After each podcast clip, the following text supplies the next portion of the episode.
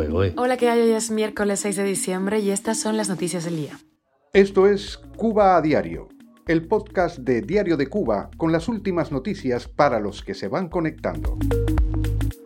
El propio régimen ha revelado su desfalco a la salud pública cubana. Ya lanzamos nueva entrevista en el segundo diario de Cuba, esta vez con el dúo Huracán, el hip hop francés, con alma cubana. Te cuento los detalles. Incertidumbre en torno al futuro eléctrico de Cuba. El Festival de Cine de La Habana pone el foco sobre la censura a la creación en Cuba. Esto es Cuba Diario, el podcast noticioso de Diario de Cuba. El Laboratorio de Ideas Cuba Siglo XXI reveló este lunes que Gaesa se apropió como mínimo de 69 millones de dólares de los salarios de los médicos exportados. Ese dinero nunca fue invertido en el sistema de salud pública como había anunciado el gobierno cubano. Las cifras divulgadas no salen de la imaginación del Laboratorio de Ideas. Todas fueron tomadas de la Estatal Oficina Nacional de Estadísticas e Información, la ONEI. Así lo explica el presidente de Cuba Siglo XXI, laboratorio, el economista Emilio Morales. En el periodo 2008-2022, el régimen cubano solo invirtió un total de 1.700 em, millones de dólares en el sector de la salud. Ello representa solo el 1,61% de lo ganado por el personal médico cubano contratado en el exterior durante todos esos años. Esto contrasta con los 24 mil millones de dólares que invirtió el gobierno cubano en construcción de nuevos hoteles en ese periodo de tiempo. Cuba a diario. Y te cuento que ya lanzamos nueva entrevista al Zoom de Diario de Cuba, esta vez con el dúo eh, Huracán, compuesto por el cubano-francés Fabricio Colombani y el francés Matías Canavese. Están a punto ellos de terminar su primer álbum producido 100% en Cuba. El álbum se llama Caribeño.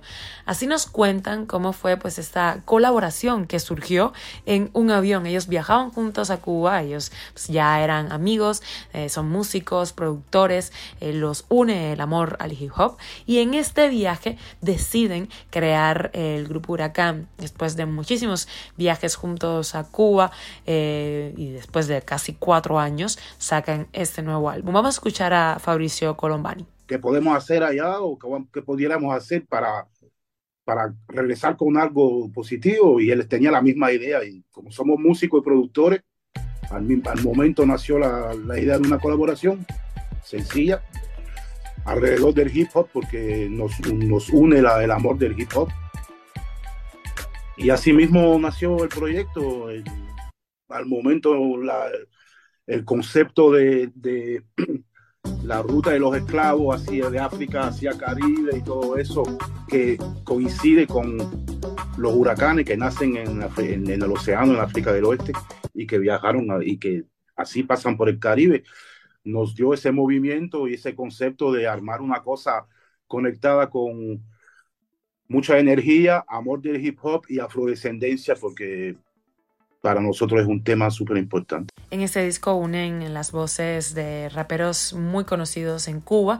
Te aconsejo que veas la entrevista en DSTV, nuestro canal de YouTube o en nuestra página de Diario de Cuba. Las autoridades de la Estatal Unión Eléctrica de Cuba anticiparon que en las próximas horas debe entrar en funcionamiento la unidad 1 de la termoeléctrica de Feltón en Holguín, momento en el que van a paralizar la Antonio Guiteras de Matanzas. Es una por otra. La próxima parada de la planta matancera eh, va a garantizar la permanencia en red de la Guiteras en los días finales e inicio del próximo año. Las autoridades de la Unión Eléctrica adelantaron que el mantenimiento capital pospuesto se programa para octubre de 2024. Cuba a diario. Y nos vamos a hablar de libertad y de cine en Cuba. El Independiente Observatorio de Derechos Culturales denunció el asesinato de la reputación de muchísimos creadores audiovisuales cubanos eh, que se dio en el Festival de Cine de La Habana. En redes sociales, el Observatorio de Derechos Culturales se refirió a evidencias de censura contra obras que habían sido postuladas al concurso.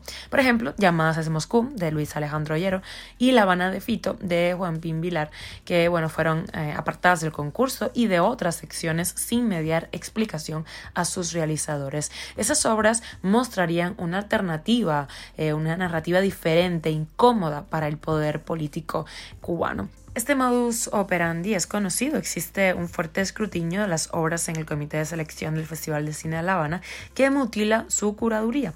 De esa manera, algunos cineastas son notificados de su exclusión en el último momento y sin mayores aclaraciones. Así denuncia el observatorio.